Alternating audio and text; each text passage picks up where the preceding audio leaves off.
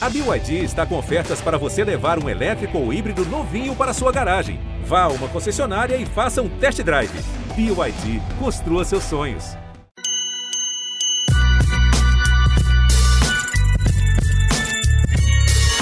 Salve, salve, fiel! Estamos chegando com mais um GE Corinthians, o seu podcast exclusivo do Timão aqui no Globo Esporte. Timão que está de volta à Libertadores da América matematicamente. Ainda não se sabe se pré-Libertadores, se fase de grupos, isso ainda vai definir nas próximas rodadas. Faltam duas para o fim do Brasileirão, a gente vai falar sobre essa reta final. Jogo contra o Grêmio, jogo contra o Juventude, o jogo contra o Atlético Paranaense nesse último domingo, a vitória que garantiu essa volta, esse retorno ao maior torneio das Américas. Vitória por 1 a 0 gol de Fábio Santos de pênalti. Mais uma vez, ele não perdoa da marca de cal. E para falar sobre tudo isso mais um pouco, temos Marcelo Braga, Ana Canhedo, Careca Bertralha e um convidado para lá de especial. Vocês já sabem, já viram aqui na descrição do episódio. Finazzi estará com a gente daqui a pouquinho para falar muito sobre esse Corinthians e Grêmio e contar ótimas histórias. Mas antes disso, meus amigos, vamos começar com esse jogo de domingo, 4 da tarde, jogo da Globo, Brasil inteiro vendo mais uma vitória do Corinthians em casa e a previsão da Aninha segue. Falta pouco, né, Aninha, para aquela sua previsão que você fez há mais de um mês. Vai ganhar todas até o fim. Falta só um agora, né? Em casa, ninguém mexe com o Coringão. Fala amigos, fala fiel, é isso, Pedrão. Aí falta um e eu diria que vai ganhar esse um também, né? Quem tem acompanhado aí os jogos do Corinthians na Arena tem visto que é impressionante aí, casa sempre cheia. Curioso que ontem é, o Corinthians tinha divulgado 40 mil vendidos, mais de 40 mil, né? E o público pagante acabou sendo de 37 e pouco, não lembro agora exatamente. Mas fato é que é uma torcida que está lá presente todo o jogo. É, previsão tem grandes chances aí de se confirmar. Agora o Corinthians vai ter uma semana livre para jogar. Mas falando do jogo contra o Furacão, Achei que o Corinthians jogou bem, na medida do possível. É, a gente vai ter debater aí rapidinho. Não gostei muito da partida do Gabriel, não. Ao contrário do que foi contra o Santos, achei que ontem ele não foi tão bem. Acho que o Silvinho pode repensar algumas coisas, por exemplo, a titularidade do GP. Eu sei que ele defendeu o GP na coletiva e fez muito bem, está certíssimo na resposta dele, de defender, de proteger a base, mas de repente já está na hora de talvez repensar essa vaga. Se o William não tem condições para ser titular, quem sabe o Mosquito, enfim. Certo é que não dá para. É, manter titulares absolutos se não estão não tão entregando, não sei. Esse é um debate que talvez valha a gente aí ter nos próximos minutos. Mas é isso, o Corinthians conseguiu aí um gol do Fábio Santos, é inacreditável o Fábio Santos batendo pênalti, né? Faz aquela posezinha dele para bater e, enfim, tem um aproveitamento aí absurdo. E é isso, mais uma vitória e Corinthians caminhando, não só já está classificado, como caminha também para ter esse aproveitamento espetacular aí na Arena, desde o retorno da Fiel. Careca, segue a Aninha, gostou do que viu? O que, que você achou dessa partida para ir abrindo nossos trabalhos aqui? Fala, amigos, boa tarde. Prazer de sempre estar aqui com vocês. Gostei, gostei mais no primeiro tempo, né? O Corinthians merecia já ter virado vencendo o Atlético.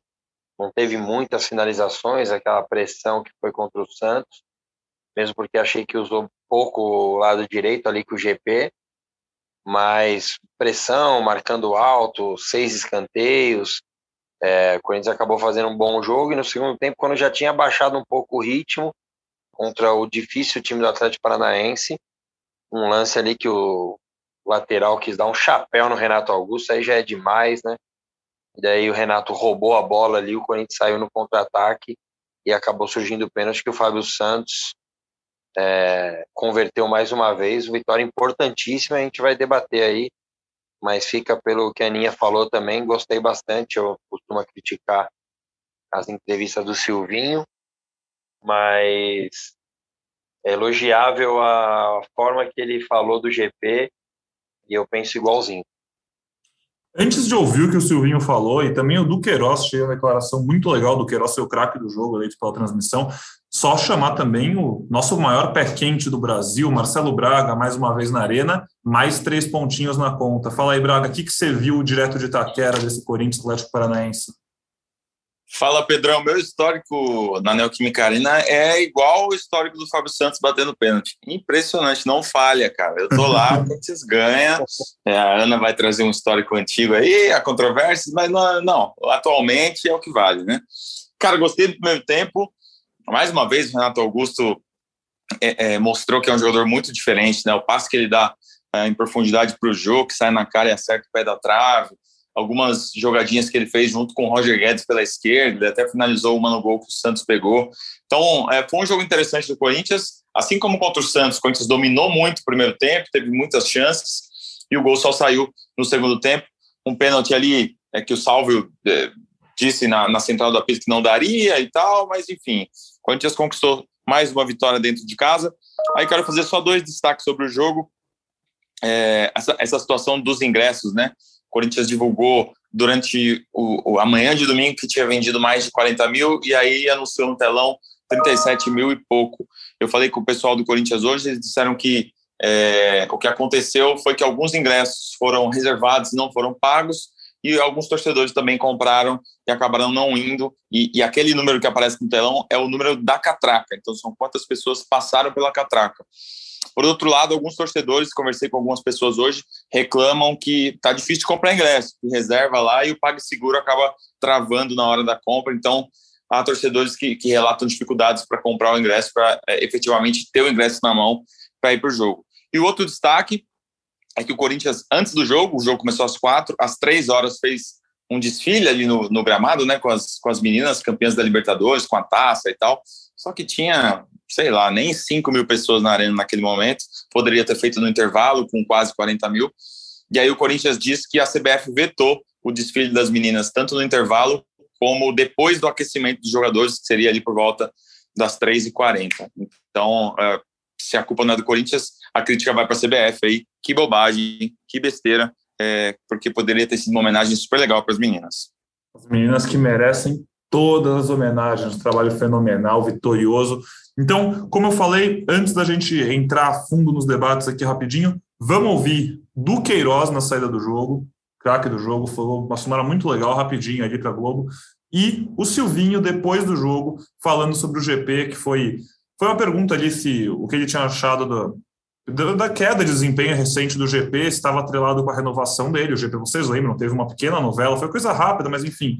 Durante alguns dias falou-se muito sobre a renovação dele, que podia rolar, podia não rolar, renovou e desde então, realmente, o GP não é jogando como estava jogando antes, mas o Silvinho foi muito bem. A gente critica as coletivas do Silvinho, mas nesse caso foi muito bem em blindar o jogador e falar simplesmente a verdade. Ele é um garoto e vai oscilar. Vamos ouvir os dois. É, referente ao, ao melhor da partida, isso aqui é do grupo. Queria agradecer primeiramente a Deus, segundo a mim mesmo, pelo meu trabalho duro de todos os dias, terceiro a mim mesmo e a minha família também. Cara, sem palavras, é a gente que é nascido e criado em comunidade, na favela sabe o quanto é difícil um favelado chegar até aqui. E graças a Deus eu tô aqui hoje. Sem palavras, não tem palavras para escrever isso daqui hoje. É um atleta jovem, de muita qualidade. Não espalhe situações como. É, não atrele situações como renovação de contrato. Não faça isso, mano. Atletas jovens, eles oscilam. Eu oscilei e todos os atletas jovens oscilam. É absolutamente normal. É um atleta que tem não sei, 10, 12, 15 partidas conosco. É um grande jogador, como os demais que eu falei, Adson, como o Duqueiroz, que estamos falando bem, mas são atletas jovens. Oxalá fosse e fácil que o atleta entrasse e já estivesse pronto para uma final do Mundial. Ele tem um processo na carreira dele. É um jogador que sente também como qualquer outro. Não Eu nunca atrelei isso. Desculpa e me incomoda porque não. Trabalho com o atleta diariamente, sei do compromisso dele. É um atleta importantíssimo para o Esporte Clube Corinthians Paulista. Estamos felizes com o rendimento dele, felizes de ter encontrado, assim como os demais, volto a dizer Adson, Rony, Queiroz. É um jovem, oscila, por isso que muitas vezes acaba saindo do jogo. Alguns jogos não saem nem por uma, uma situação técnica ou algum peso, sai por uma questão tática. Nós temos outras opções. William, Gustavo são jogadores diferentes. O William está readaptando ao futebol brasileiro, voltando de um processo de lesão. Não sinalizou jogar ainda de início hoje. E o Gabriel é um grandíssimo jogador, tem feito bons jogos, sim, muitas vezes tem um cansaço. Volto a dizer, reitero, senhores, de desculpa, é, a defesa, mas é um, é um atleta muito jovem, eles oscilam. É, mas ele, eu vejo ele perder a bola, correr, tudo que o torcedor do Corinthians gosta também. Ele perde a bola, ele faz um pressing, ele marca, ele baixa para ajudar Fagner, ele corta a linha, ele repega, pega a bola de volta, ele vai no campo adversário, dá pro... É um atleta que se entrega, que se doa, como todos os demais nossos. Não gosto, assim, não fico feliz, não acho justo atrelar situações de contrato ou outras a uma performance de um atleta tão jovem. Boa. E acho que já dá para então começar puxando de papo essa questão do, do Queiroz, né? Que talvez, pessoal, seja um dos maiores acertos do Silvinho como técnico do Corinthians. É um cara que ele está achando, está desenvolvendo e está correspondendo muito bem. Sem o Juliano, que é um cara que tinha arrumado o meio de campo do Corinthians, ele parece não sentir o peso de ter que jogar ao lado de um Renato Augusto, de ter que né? Ainda mais quando o Corinthians tendo que impor em casa, impor um ritmo. Ele já jogou na fogueira no lateral direita, quando acho que foi contra o Palmeiras, né? Que ele estreou no lateral direita, agora já jogando no meio, essa posição vai se desenvolvendo. Acho que merecidamente ontem foi eleito o craque do jogo. Vai muito bem, o Silvinho, querendo ou não, o Corinthians vai formando bons talentos nesse ano, né? A gente já viu um time titular com o João Vitor, GP, tem o Du agora. É, acho que é algo que a torcida pode ficar bem animada. Vocês também estão nessa linha? Ô Pedrão, é, até para jogar um debate rápido aí, é, achei que o Du foi um dos melhores ontem de, do jogo, mas agora pensando numa suspensão do Fagner para o próximo jogo, o que, que, vocês fariam? João Pedro ou o próprio Du na, na lateral? Eu ia com o Du. Lembrando que o Gabriel não, também tá Tem que jogar o João Pedro. Eu tá recebendo salário, foi contratado para isso. Se não for jogar essa vez aí, na reta final do campeonato, contra o Grêmio, tem que jogar, pô. Eu iria com o João Pedro. É que... Eu acho que eu acabaria em. Fala, Pedrão. Não, eu tô pensando, na verdade, eu tô pensando sem o Du no meio campo, como construir o meio campo. Mas é, se, eu puder, se eu tivesse um meio campo com todos, menos o Du, podendo tirar o Du, eu iria com o Du na lateral. Eu me sinto mais seguro Ex hoje com o Du. Não, porque o Juliano Exatamente. pode voltar, né? Tem Sim, se o Juliano voltar. Ou não. O, eu, se tivesse todas as opções no meio, eu colocaria o Du na direita. Exato, é, o, Juliano, o Juliano pode voltar, mas o Gabriel tá fora. E o Cantijo muito provavelmente não volta. Eu iria com o João Pedro, iria com o Dude primeiro, Juliano, Renato, Roger Guedes, GP e Jô.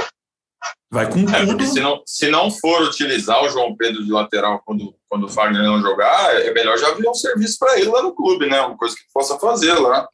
Porque ele vem para jogar, né? Sim, sim. Não, você tem razão, Braga. Não, é, de repente fazer umas planilhas. Não sei se a Aninha vai continuar o raciocínio ou se ela só queria levantar essa, essa bo esse bom questionamento aí do João Pedro ou não.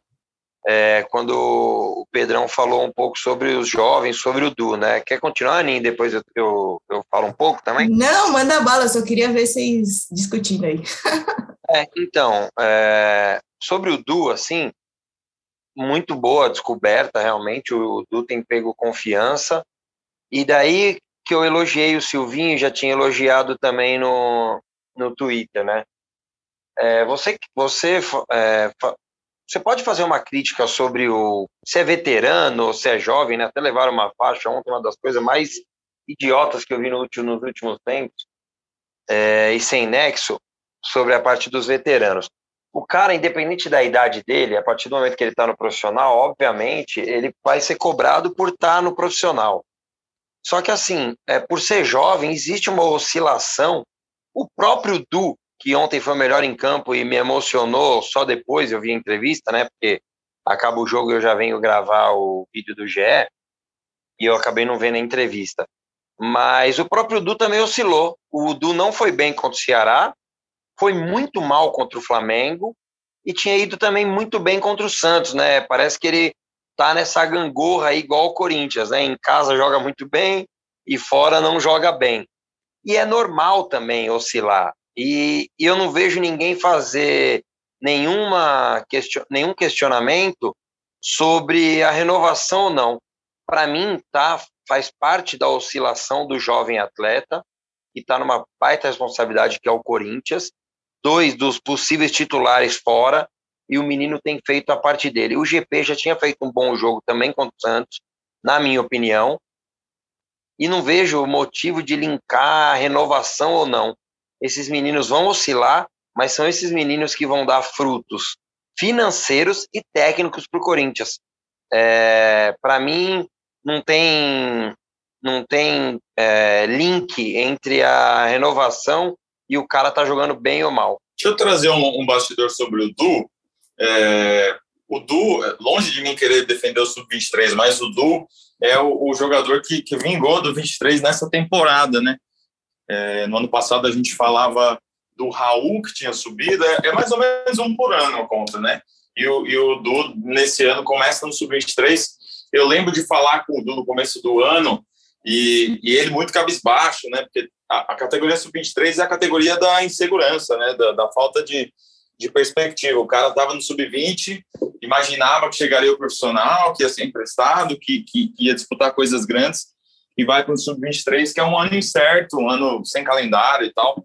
E eu lembro do Dudu muito é, com o futuro incerto, ele não tinha empresário, tinha chegado para ele uma, uma possibilidade de jogar na Arábia, que ele acabou não, não pegando.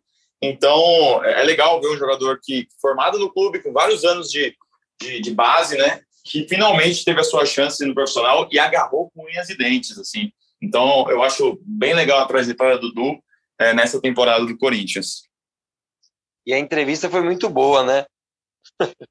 Agradecer a Deus, segundo a mim, a terceira a mim de novo. O terceiro me quebra, quando ele solta o terceiro a mim.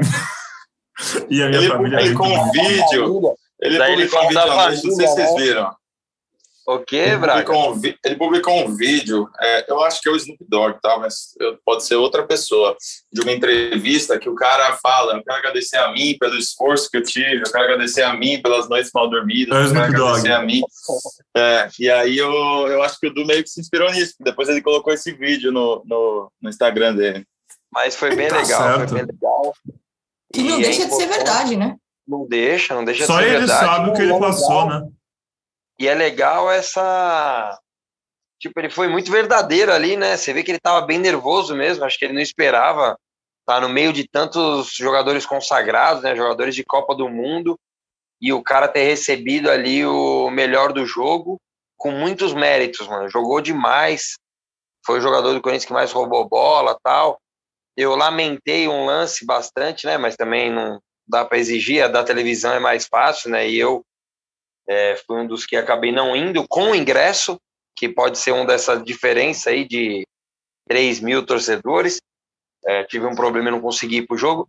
Ele rouba uma bola, o Du, e o Thiago Heleno já se joga assim, dando um carrinho para interceptar o chute. Se ele tira de lado, ele sai na cara do gol e provavelmente faria um golaço daqueles que, se ele deu essa entrevista, rolaria um choro, acho, até na, na arena porque o moleque foi muito espontâneo ali, deve ter passado por muitas coisas, né? E que bom, que bom que a favela venceu, mais um. É isso. E só um segundinho sobre o que o seu careca falou da faixa lá dos veteranos. Que coisa ridícula, cara, desculpa, assim mesmo, mas eu, eu, eu, tenho a impressão que tenta se pintar, e acho que é uma coisa muito pontual com o Gil. Tenta se pintar que o Gil faz uma temporada, não, não ruim, mas assim, dá muito pouco valor para a temporada ótima que o Gil está fazendo. Os veteranos do Corinthians têm tem seus pontos. Eu, eu entendo querer criticar os veteranos, não querer criticar os veteranos. Eu acho que eu, eu entendi o que ele quer falar com aquela faixa, mas assim, pô, cara, o Fagner é veterano, tá jogando muito. O Gil é veterano, tá jogando muito. O Jô tá sendo super útil. O Cássio, beleza, tem suas falhas. É um ídolo do clube e ainda assim é importante. É, o Renato eu, Augusto e o William são veteranos, gente. São veteranos, tem mais de 30 anos, é. Assim, achei aquela Paulinho faixa... que tá chegando, Paulinho que tá aí a caminho, em vez de acertar, é veterano. E, gente, assim, uma coisa que é, pelo menos, é pô, eu, eu, sou novo, mas vocês estão mais tempo aí cobrindo futebol do que eu, vocês sabem melhor do que eu, que, cara, para um time dar certo, precisa de um equilíbrio. E se o Corinthians tem tanto moleque assim, você acha que é melhor para um GP jogar ao lado de veteranos e aprendendo com esses caras, ouvindo um Gil, ouvindo um Jô, ouvindo um Cássio, um Fagner e todos esses que a gente já falou? Não estou nem falando dos reforços, porque esses eu imagino que a torcida não esteja questionando.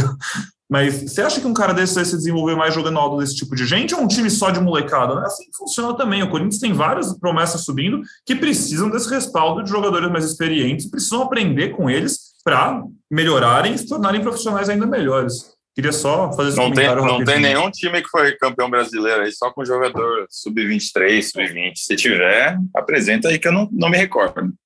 Não, é... Primeiro, a faixa é vaga demais, muito vaga. É, fala ali do Silvinho e veteranos. O que, que é veterano? Acima de 30 anos? É, então aí entra todos nesse mesmo balaio aí.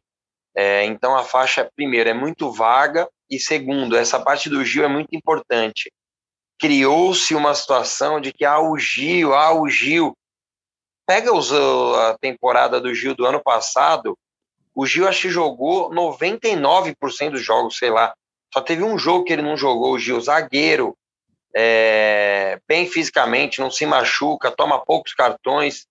É, então, tipo, uma coisa, sabe, meio sem nexo, assim, não dá nem pra gente ficar comentando.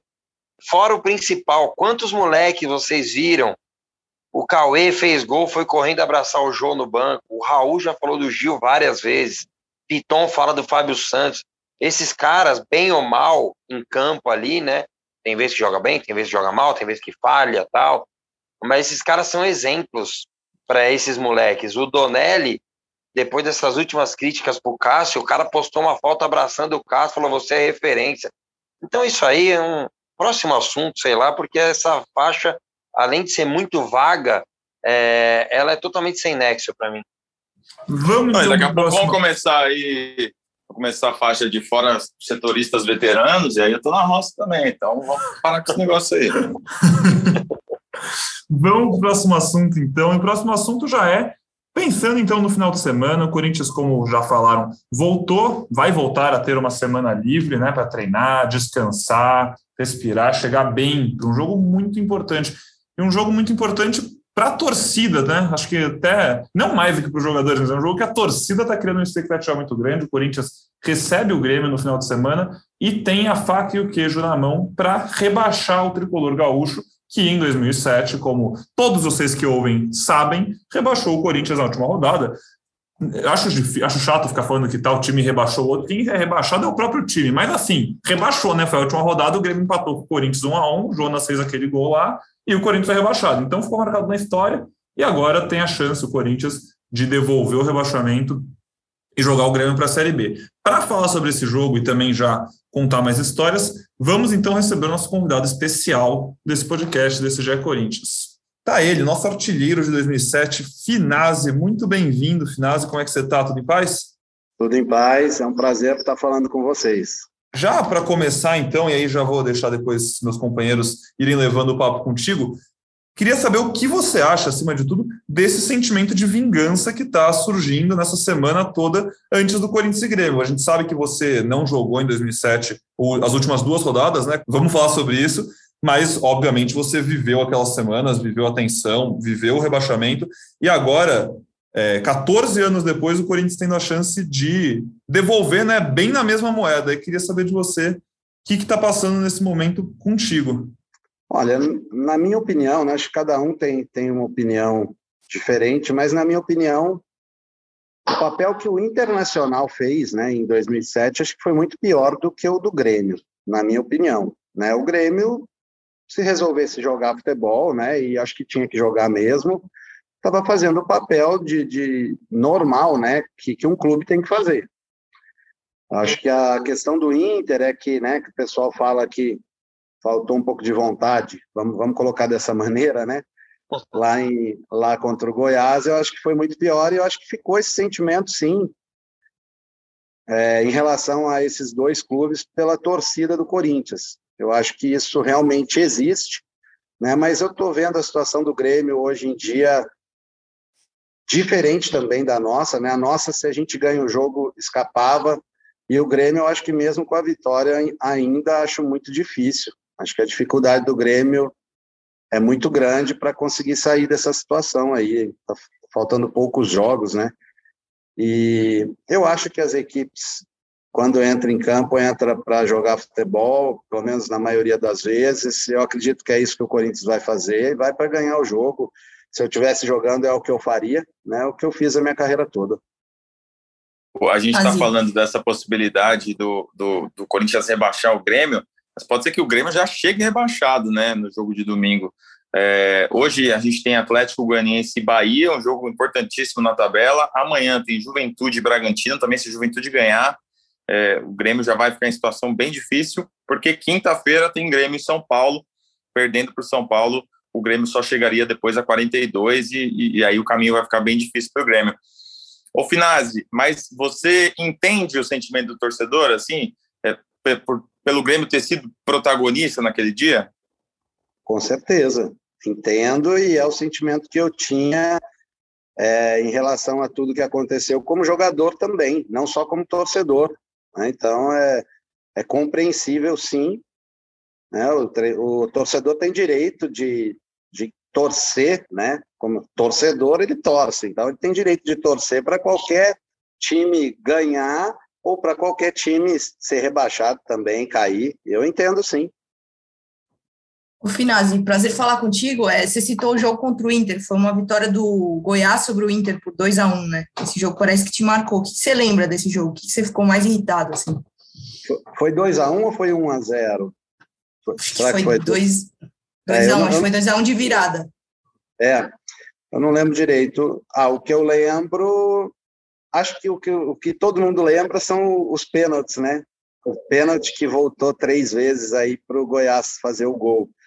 Por isso que eu falo que não, não partiu só da, da, assim, em relação ao, a esse jogo, aos clubes. Eu acho que o campeonato todo foi um campeonato atípico, foi complicado aquele ano. Em 2007, eu acho que não foi só a questão do, das últimas rodadas, eu acho que foi a questão do campeonato todo. Por que, que eu coloco assim? Existia um pensamento de, de que, tipo assim, de que se o Corinthians fosse rebaixado, o futebol no Brasil né, seria moralizado, assim, digamos, devido aos problemas que tinham ocorrido dois anos antes com os grampos telefônicos, aquele problema que, que envolvia né, o Corinthians. Eles falavam, pô, o Corinthians é um time que nunca caiu, né, um, uma, um time como o Corinthians, se cair, todo mundo vai vai levar a sério né, o futebol aqui no Brasil. Eu acho que teve um pouco disso pelo seguinte, em, outro, em qualquer outra situação, você não veria um favorecimento para o Goiás permanecer na primeira divisão e o Corinthians ser rebaixado. Acho que ao longo da história, isso aí, se a gente for buscar, vai ser sempre o inverso, né? Vai ser sempre uma tendência, se tiver algo de errado, uma tendência para as equipes maiores. E aquele campeonato foi um campeonato onde eu estava dentro de campo e eu sentia isso na pele, onde era complicado. A gente estava remando contra a maré ali em todos os lances durante todos os jogos. Já, já não bastasse a dificuldade que a gente tinha em campo, né? Que a equipe estava tava sofrendo para conseguir criar, para conseguir vencer os jogos. Fora isso, era, era muita coisa contra nós, sabe? Então, eu acho que aquele ano, não sei se teria como, como mudar o que aconteceu, não, sabe? Eu acho que que era preciso. Infelizmente, né? Eu não queria ter feito parte do, de uma equipe que acabou caindo. Eu fiz a minha parte, eu tenho o reconhecimento da torcida, eu tenho uma média de gols aí que eu, que eu ando frisando, né? Porque ainda tem muita gente que, que vincula o meu nome com o rebaixamento. Eu tenho a maior média de gols da história do Corinthians por aproveitamento. Né? Eu tive 20 chances e marquei 16. A cada cinco eu fiz quatro gols. Uma equipe que criava muito pouco, então por isso a minha média é muito alta. Mas eu não queria ter feito parte, queria ter feito parte de uma equipe vencedora, né? mesmo com todo esse reconhecimento. Mas é, seria difícil para escapar aquele ano. Eu penso assim, sabe? Eu penso assim. Eles falam, se você tivesse jogado os dois últimos jogos, eu acho que se a gente fizesse dois, eles davam um jeito da gente tomar três. Eu penso assim. Só para trazer uma informação também de, de estatística, né? O, o Finazzi falou dessas é, gols, dos gols que ele fez com as chances que ele criou. O número que a gente tem também é o de jogos e gols, né? Ele tem 39 jogos com a camisa do Corinthians, 16 gols, é uma média de 0,41. É a mesma média do Paulo Guerreiro no Corinthians. Errado, errado. Jogos que eu participei cinco minutos não pode contar como ah, jogo. Ah, tá, boa, boa, beleza. justo, justo, justo. Tá Mas enfim, é a mesma do Paulo Guerreiro contando o jogo é, todo. Enfim, é um tempo, cara que. Por tempo é 32 jogos, 16 gols, né? Uma média boa. Boa. Então, Finazzi, boa tarde. É, eu sou diferente dos amigos Aninha, Marcelo e Pedrão, e você que ainda trabalha com futebol, né? Ainda está como técnico já está trabalhando diretamente com futebol ainda? Sim, sou treinador, né? Tô, tô por São tenho uma residência fixa em Goiânia, mas eu tô aqui para São Paulo né? A gente está buscando, em breve, aí nos próximos dias, quem sabe, está assumindo uma equipe aí. Boa. Eu, diferente dos amigos e de você que está trabalhando diretamente futebol e não pode falar, Eu sou representante da torcida, tenho essa, essa honra e essa responsabilidade no GE, é, mas eu posso falar que com certeza foi arrumado o, em 2007 por tudo que aconteceu, o Grampo, 2005 contra o Inter, é, eu frequentava e frequento ainda os jogos e estava na maioria desses jogos, inclusive contra o Vasco, que te, te tiraram por dois jogos, e na minha cabeça imagino que, diferente de você, que se a gente fizesse dois, eles fariam três, dariam um jeito. Acho que se você tivesse no jogo a chance de a gente escapar naquela noite de quarta-feira seria muito grande, porque o Corinthians Obrigado. teve as chances, é, que muito provavelmente, até pelos números que você falou, você não perderia, mas eu não vou entrar no, no mérito do jogador que perdeu no dia, a torcida sabe, né? Tem até narração engraçada aí de rádio, mas infelizmente acabou acontecendo e eu como torcedor, os caras falam muito, ah, o Corinthians ganhou no apito, tal, não sei o quê, vários jogos, e realmente ganhou, como a maioria dos times grandes ganham, mas o Corinthians também já foi muito prejudicado e que bom que você lembrou desses pênaltis, né? Não é normal um árbitro voltar três pênaltis num jogo tão importante. É, e me lembra até o filme Boleiros, quem está ah, na audiência aqui e ainda não assistiu e gosta de, gosta de futebol, obviamente, assista esse filme, porque trocaram até o batedor para o Goiás, enfim, fazer o gol que rebaixava o Corinthians para a segunda divisão e tenho certeza que no final ali, não vou lembrar das, de todas as rodadas, mas no final deram um jeito sim para o Corinthians cair. Posso, como posso fazer uma colocação? Posso claro, fazer uma colocação em, relação, em, relação, ao jogo do Vasco, porque todo mundo fala muito do jogo do Grêmio, mas o jogo sim. onde a gente teve várias oportunidades né, de, de poder fazer os gols foi contra o Vasco. eu acho que se eu tivesse em campo, poderia ter feito. Eu vinha num momento realmente muito bom, né? É, eu queria é, falar para chegar na minha punição, certo? Eu tomei, do... vamos ver por que, que eu tomei dois jogos de punição. Eu, eu era o capitão do jogo a, na antepenúltima partida, né? Antes do jogo do Vasco, eu era o capitão do Corinthians naquela partida, no estádio Serra Dourada contra o Goiás. Nós fomos para o ataque, o zagueiro do Goiás deu um carrinho, de lado, pegou a bola, saiu jogando, lançou a bola para frente e lá na nossa zaga, o zagueiro do Corinthians fez o mesmo lance, um carrinho de lado também e o árbitro deu falta. Eu vim correndo do ataque, era início de jogo, para dizer para o Alício Pena Júnior, que era o árbitro daquele jogo, eu chegaria nele e falaria o seguinte: falava, olha, foi o, Alice, foi o mesmo lance do nosso ataque, foi idêntico. Só que a hora que eu estou correndo na direção dele, antes de eu chegar perto dele, a mais ou menos uns 20 metros, ele me dá o cartão amarelo. E é nessa hora que eu, sabendo que eu estava pendurado, que eu entro em desespero, porque eu sei que eu estou fora do jogo contra o Vasco. Né? E eu sabia da importância de cada jogo. Nessa hora é a hora que eu me revolto e faço o gesto com a mão, né? A torcida começa a gritar, tirar sarro, e eu olho para a bancada é, e faço o gesto de que estava sendo roubado. E por esse gesto me tiraram do, do jogo contra o Grêmio também. Então, assim, é, é muito estranho esse cartão amarelo, sabe? Ou seja, eu acho que já chegou antes do jogo, já com, com essa ideia aí de que um amarelo me tiraria da partida decisiva e depois acabei saindo dos dois jogos ainda. Sabe, é um lance que, não, que eu não me conformo. Ele tem que esperar eu chegar, eu xingar, eu falar qualquer coisa para ele me dar um amarelo e não indo na direção dele sem eu abrir a boca. Alício Pena Júnior, que hoje é o novo diretor de arbitragem da CBF. É, entrou Presidente da comissão de arbitragem. É.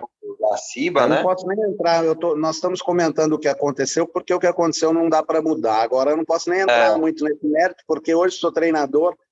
Eu Sim. espero que as coisas melhorem em todos os sentidos no Brasil. A gente não tem que ficar falando de, desse tipo de coisa. É, mas, mas só, sobre só esse jogo. uma dúvida. É, só me tira uma dúvida. Não teve uma, uma questão de que isso, depois do seu julgamento, não tinha nem entrado na súmula, que isso foi uma, uma tentativa de defesa até sua?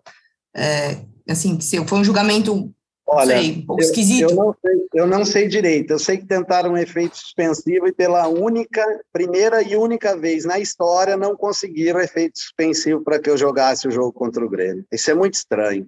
Tudo muito estranho. Eu, eu queria falar desse jogo contra o Goiás rapidinho. Quando o Felipe pega o pênalti, você não pensa, ah, não vai cair. Não, Corinthians não cai esse ano. Penso. Eu tinha, teve uma bola no segundo tempo que lançaram e eu não consegui o domínio. Ela passou, eu fui buscar, mas ela um pouco longe. Se eu domino aquela bola, teria feito gol também, tenho certeza. Mas ela, ela veio muito rápido e eu não, não alcancei. Estiquei o pé, não alcancei no segundo tempo. Mas a gente pensava assim que, que eu sempre penso positivo, né? Eu sempre penso até o final. Eu, eu levo isso comigo. Acho que tem que ser assim. E assim, infelizmente, fiquei fora dos dois jogos aí, sofrendo. Né? Eu estava em São Paulo, não gosto nem de lembrar direito do, desse dia, mas é igual eu falei, para o Corinthians, é, o pessoal falar foi bom. Nunca, nunca é bom, né? Nunca é bom ter essa mancha, essa marca. Mas por tudo que aconteceu depois, né, a reestruturação do Corinthians, o título mundial e tudo que veio em seguida, acabou sendo bom. Queria ter feito parte também da, da parte boa, né? Mas, mas eu chego lá como treinador, pode ter certeza. Ô Finaz, a minha dúvida rapidinha é se sua memória é tão boa quando você está pintando ou se realmente foi uma parada, mas obviamente te marcou, eu entendo, mas já faz 14 anos, você está contando tanta coisa, com tantos detalhes assim de campo, pô, eu lembro que eu senti isso, vendo isso.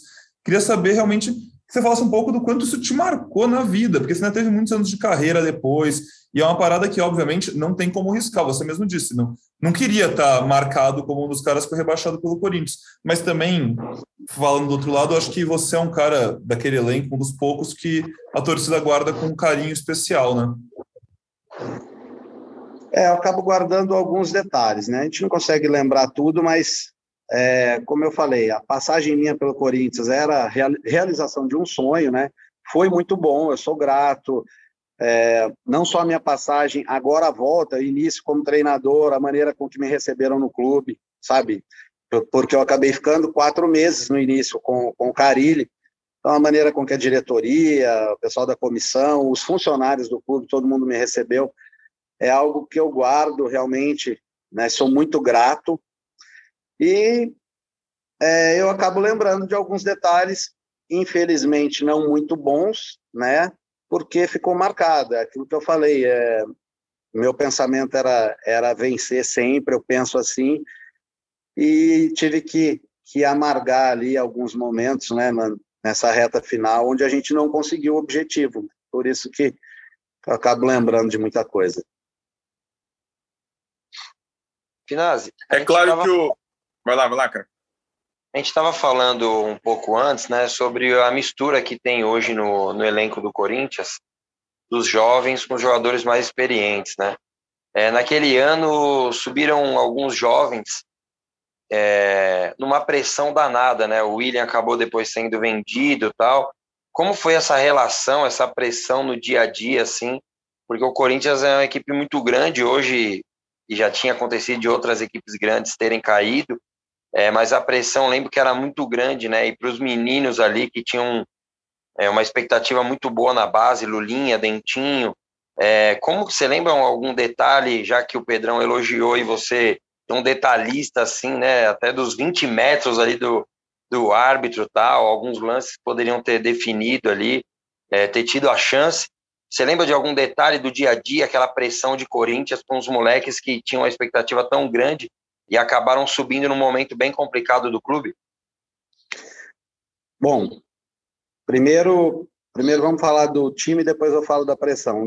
Dentro da equipe, eu acho que onde a gente teve mais dificuldade, o que mais foi prejudicial para nós, foi a saída do Magrão e do Marcelo Mate.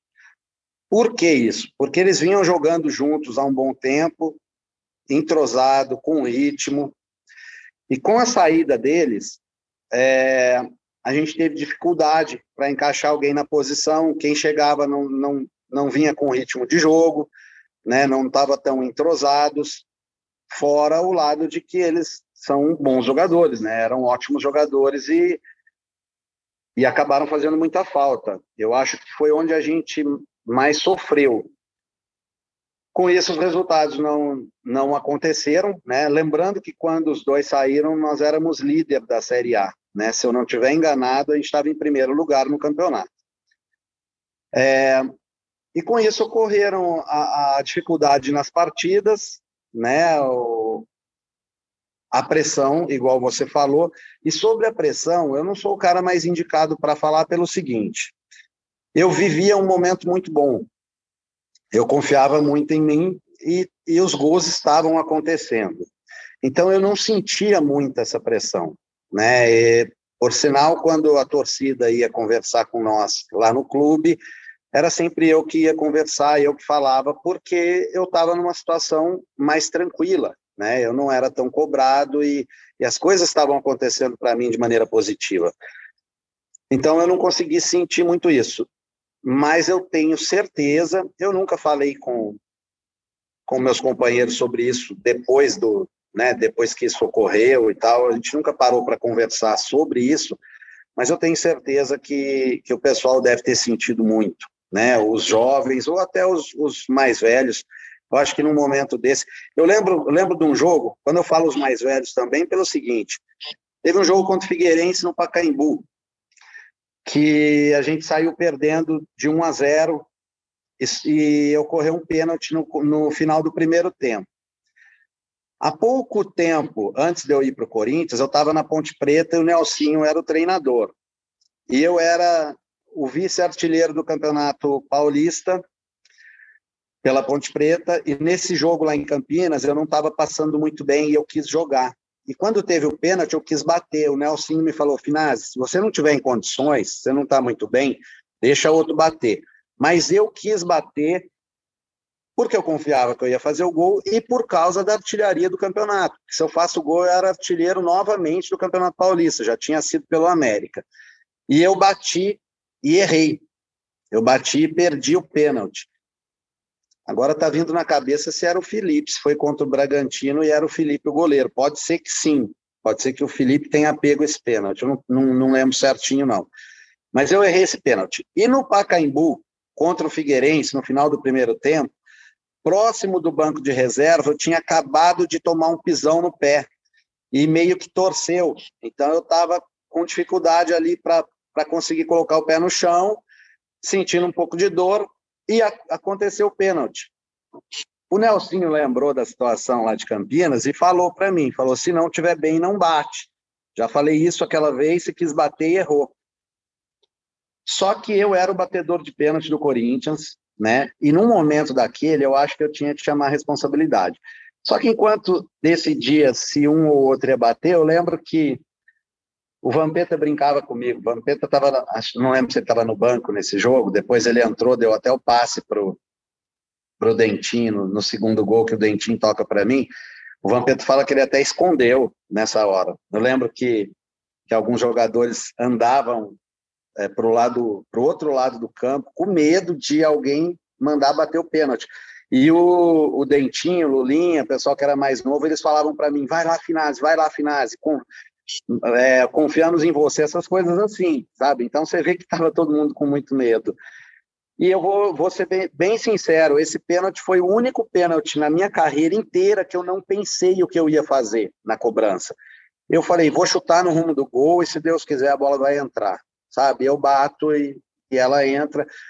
Quando você vê o VT, não dá nem para saber, parece que eu quis colocar a bola ali mesmo e tal, não, mas eu bati por rumo. Foi o único até hoje Todos os outros eu, eu pensei no que eu ia fazer.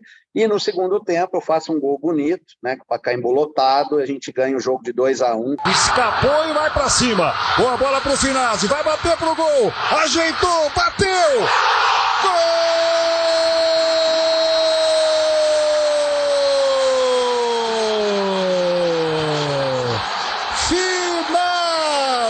para o Corinthians. 2 a 1 para o Corinthians com 23 minutos do segundo tempo. Estremece aqui o Pacaembu, levanta a galera, o Corinthians vira e faz 2 a 1 que um belo gol do Finaz. Tem gente que acha que o Finaz é grosso. Eu discordo. Foi um, um lance muito importante. Então, para você ver, essa pressão era gigantesca tanto que ninguém, se eu não pegasse aquele pênalti ali para bater, ninguém ia ter coragem de bater o pênalti, sabe? Então, assim, eu tenho certeza que, que o pessoal sofreu muito com essa pressão. O Careca, o Careca citou alguns garotos que estavam subindo ali. Naquele ano também tinha nomes como o Everton e Everton Ribeiro, que nesse último final de semana né, jogaram uma final de Libertadores, um pelo Palmeiras, outro pelo Flamengo, dois revelados no Corinthians que acabaram não tendo tanto espaço no Corinthians, mas já primeiro turno, primeiro turno fala, tinha fala. aquele atacante Everton Santos, né, que estava bem pra caramba e acho que teve uma lesão de ligamento, se não me engano, e aí desfalcou o time durante o campeonato, mas ele começou muito bem o campeonato também. É, o primeiro gol na estreia, ele faz uma jogada bonita e, e cruza, faço o gol no Pacaembu contra o Juventude. Bom jogador o Everton. Aliás, todos os citados aí, bons jogadores. Eu queria Eu tô com os números aqui, ó. Eu tô com os números aqui. O Corinthians fez 26 pontos no primeiro turno, virou em 13 terceiro. O Corinthians do Silvinho esse ano fez 28, tá? Então o Corinthians fez 26 em 2007. O problema foi o segundo turno, fez só 18 e aí acabou com 44 sendo rebaixado. Eu só queria aproveitar que a gente está nessa pauta rapidinha dos garotos para perguntar do final, especificamente, não só sobre esses dois, mas acho que também Lulinha, Dentinho, se teve algum momento em treino que ele lembra de ver esses caras chegando e falar, pô, esse moleque é diferente, porque principalmente no Everton e no Everton Ribeiro, a torcida do Corinthians até hoje fica um pouco triste de não ter conseguido ver esses dois com a camisa do profissional e brilhando aqui. O Everton acho que nem tanto, porque querendo ou não, foi uma década do Cássio e não tem nem o que falar, mas o Everton Ribeiro acho que um pouco mais com um gostinho assim de, pô, esse cara podia ter chegado nesse nível que ele chegou aqui no Corinthians. Aí queria saber de você, se tem uma lembrança de um treino, algum momento que você olhou para essa molecada que estava subindo. Olha, se a gente parar para pensar, tinha mais jogadores, tá? além desses, mas com certeza, Everton Ribeiro tinha muita qualidade. É que é difícil, né? Nesse momento aí delicado, muita pressão, eu não sei a, qual o momento correto de usar ou não. Né? Eu, como treinador hoje em dia, vou ter que ter essa percepção, mas na época, como jogador, eu não, sei dizer, mas que sempre teve qualidade, sim. Eu peguei o Everton Ribeiro depois no São Caetano também, né? Eu, o começo dele ali como a, a, jogar como titular, essas coisas assim, eu sempre achei que tinha uma qualidade é, gigante também. No São Caetano ele já foi para o meio ou ainda tá? Porque no Corinthians ele era um lateral esquerdo e, e só para aproveitar o pênalti que você cita foi realmente Ponte Preta 0, Bragantino 0 e é o Felipe mesmo que pega o pênalti em fevereiro de 2010. É isso mesmo. É, o Everton já, na é, já indo para meia no São Caetano, eu não lembro bem. No Corinthians ele era um lateral é, esquerdo, né, pequenininho. Que eu me lembro era na, na, lateral, eu acho, viu? Eu acho que na é. lateral. É. Começa o, o Finaz, Cruzeiro ali, né? Você, você chega ao Corinthians com 33 anos, né? É, já numa, numa fase final ali da, da carreira. Depois jogou muito ainda em vários clubes, mas já numa fase final. Hoje a gente tem o, o Jô como único centroavante do Corinthians com 34. E, e, essa discussão de idade ela tem sido muito comum no Corinthians. Tem o Cássio, tem o Fagner, tem o Gil, tem o Renato Augusto, tem, enfim, vários jogadores acima dos 30 anos. Como é que você vê esse estágio atual do Corinthians com esses jogadores mais experientes, com o time até é, fisicamente não no auge, né? E como é que você vê o Jô hoje, aos 34 anos, já que você é um especialista da posição? Eu quero, tá? Para a minha equipe. Eu quero esses jogadores aí. É, eu acho que é o treinador que tem que resolver esse problema. Por quê? Ele tem que ter os treinamentos específicos para fazer o jogador é, entrar em forma e, e, poder produzir o máximo possível, sabe? Acho que existem esses treinamentos, saber como usar, é, tem que preparar o jogador. E eu acho que quem tem que fazer isso é o treinador. Aí tem muita gente que chega para mim e fala, finais, mas às vezes o jogador não quer.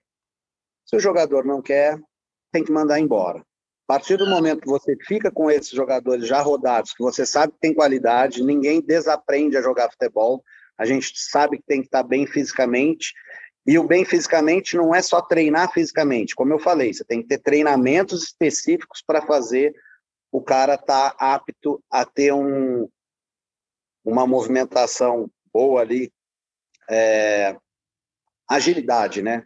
Para ter uma agilidade boa e poder marcar os gols.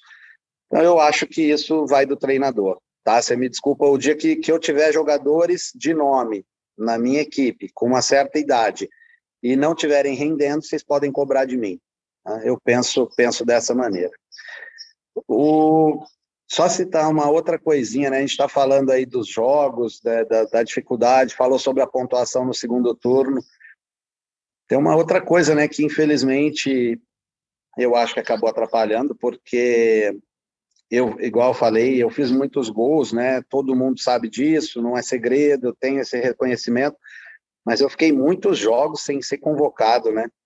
Eu tive uma, eu na época eu, eu tive uma lesão e eu recuperei, eu queria voltar, e o pessoal trouxe na época o Clodoaldo e achava que o Clodoaldo tinha que jogar e eu fiquei muitos jogos sem ser convocado, treinando, pedindo para ter oportunidade, para depois é, eles me colocarem, ou seja, daria para ter feito mais gols, daria para ter ganho mais alguns jogos, na minha opinião, né? Eu confio muito no, no, no que eu estava produzindo. Então, assim, falar, ah, mas se você jogasse no, no, no, e não fizesse os gols, mas eu vou sempre pensar que dava para ter feito, né? Deixei de jogar várias partidas aí no campeonato. Se a gente pegar e depois, como eu falei, entrando só no segundo tempo, entrando um pouquinho, até uma hora ali que, que, que a torcida começou a exigir e eu peguei a posição titular e continuei jogando. Ô, Finazzi, no dia, no dia da queda, você estava em São Paulo, você falou, né? Você não foi junto com... Estava em São Paulo, não. Como é que foi esse dia e os dias seguintes? Assim, você ficou trancado em casa, evitou sair, na padaria não dava para circular? É, na, na, verdade, jogando no Corinthians, é, estando em destaque, não dá muito para sair de casa, nem para o lado bom, nem para o lado ruim, né? Sempre tumulto, é sempre isso é bom, né? Isso é bom, é, é, o que a gente quer, né? A gente luta por um reconhecimento, então faz parte. Mas no dia da, do jogo contra o Grêmio, vou, você, vou resumir mais ou menos assim para vocês entenderem. Era a formatura da minha filha na escola e nós fomos na formatura e o, o cara que estava é, criança, tá? Formatura de criança que faz no, no, no final do ano um monte de, de meninadinha pequenininha, o cara do microfone pegou o microfone, não sei se ele quis dar notícia, se ele quis fazer uma graça, o que, que ele falou, ele falou que o Corinthians tinha, é, tinha sido rebaixado. O meu irmão queria subir no palco e bater no cara na frente das criancinhas todas. Então, para você ver a situação que a gente, o nervo que a gente estava, né, o tanto que a gente estava irritado, a gente teve que segurar ele, a, a, o sentimento de frustração, né, era isso. Então, e ficou por algum, por algum tempo. E como eu falei, é uma coisa que vai ficar, né? Mas a gente sabe que, que o Corinthians é grande aí, por isso a gente acaba esquecendo esse lado e pensando nas coisas boas. A formatura foi, foi depois do jogo? Como é que foi? Já foi tinha durante, acabado, então. Foi durante. Foi durante? Eu estava escutando Ai. no rádio. É, deixa eu ver, onde que eu estava escutando o jogo? Se era rádio, o que que era? É, não lembro naquela época como era a internet naquela época, mas eu lembro que a gente saía da formatura, ia ali fora e via quanto estava, ficava escutando um pouquinho, voltava e naquele sofrimento. Então, Finaz, eu entendo quando você fala a situação do Grêmio, né? E, pro, e com certeza eu concordo com a parte do Inter. E a torcida do Corinthians tem uma rivalidade muito maior que a do Inter, né? Na verdade, eles têm essa rivalidade bastante com a gente, mas muito, perderam muito mais do que ganharam. Mas como o jogo é contra o Grêmio, né, e, e acabou acontecendo naquele dia, tem até foto de torcedor do Inter junto com o Grêmio, né? Uma coisa que é improvável acontecer. Os caras torcedor unidos, do né? Grêmio né? com o caixão, né, careca? É, é, pelo rebaixamento do Corinthians. E assim como você disse, eu como torcedor, eu lembro desse dia no Pacaembu, jogo contra o Vasco. Eu lembro de sentar ali no, no portão principal, que acabou o jogo, e ver aquela. Tor... Eu fui sozinho nesse jogo, e ver a torcida indo embora triste, eu ficava pensando, pô, era um golzinho, sabe, para tá todo mundo ir embora feliz, né? Acho que o, o Curitiba tinha perdido do Atlético Mineiro, 4 a 1 alguma coisa assim, e o Corinthians dependia só dele. E para mim a queda foi ali. É, o jogo contra o Grêmio era um jogo bem complicado, né? É, eu não lembro se o Grêmio brigava por alguma coisa, diferente do que acontece no domingo, que o Corinthians precisa da vitória para se garantir na Libertadores. Mas eu, como torcedor, obviamente, entra esse, essa vontade de vingança, aspas, óbvio, né? É, e o Corinthians tem que fazer a parte dele, rebaixar realmente o Grêmio. É, mas entendo que o jogo da queda foi contra o Vasco. Você sente que realmente foi esse jogo, a queda, que o Grêmio tinha realmente um time mais forte. Eu lembro de ter focado mais em torcer para o Inter é, contra o Goiás, porque achava que a chance era maior ali do que o Corinthians venceu o Grêmio no, no Olímpico lotado. Exatamente. Penso a mesma coisa. Idêntico. Quando ficou para o último jogo, eu achava que era mais difícil. Acho que a chance maior seria vencer o Vasco. Eu estava na arquibancada esse jogo, com alguns outros jogadores que estavam fora. Eu estava assistindo o jogo na arquibancada. É onde a gente, onde eu achava que, né, que, que teria realmente que, que liquidar ali para escapar. O final, ah, para a gente terminar em alta, tá? Porque a gente está muito embaixo aqui. Se você pudesse escolher um time para você jogar. Você jogou de 2007. Se você pudesse ter escolhido um time da história para encaixar ali o Finazzi na frente, para fazer os gols de título, né? não gol de briga por rebaixamento, qual seria? Ah, Corinthians tem muitas conquistas e muitas equipes fantásticas, né? Mas se eu tiver que escolher, eu quero ser campeão mundial, né? Queria estar no lugar do Guerreiro ali, fazer o gol do, gol do título. É, e eu tenho certeza pelas atitudes, por tudo, pelo vínculo que eu tenho com o Corinthians mesmo, né, tendo uma passagem num momento tão delicado, tenho certeza que eu seria bem mais, como que eu posso dizer? Ídolo. A relação, né, minha, é muito mais ídolo do que o Guerreiro, eu tenho certeza disso. Mas é, seria o momento que eu, que eu escolheria. Maravilha, Legal, legal. Não foi algo, algo fora do normal, né? Tá louco. Para encerrando, então, aqui, já, já agradecendo, se você fosse na arena esse fim de semana, levaria um caixão é, azul e preto? Não, eu, eu, eu sempre fui bem, eu sempre fui bem, como é que fala? Eu nunca quis muito provocar, né, os adversários, essas coisas assim, mas entendo, como eu falei, entendo o lado do torcedor e eu acho que está muito difícil para o Grêmio. Acho que o Grêmio vai amargar realmente esse rebaixamento. Tá certo, Finazzi. Muito obrigado, viu, cara? Se não puder voltar, se não puder voltar no tempo e entrar no lugar do Guerreiro, é, eu aceito ser campeão mundial também, mais uma vez, como treinador, tá certo? Quando chegar no timão. Tá combinado assim. Maravilha. Assim. Boa. Fechado. Legal demais. Valeu, Finazzi. Valeu, Finazzi. Obrigado, hein? Obrigadão. Para você que ouviu a gente, muito obrigado mais uma vez pela sua companhia, pela sua audiência e até a próxima.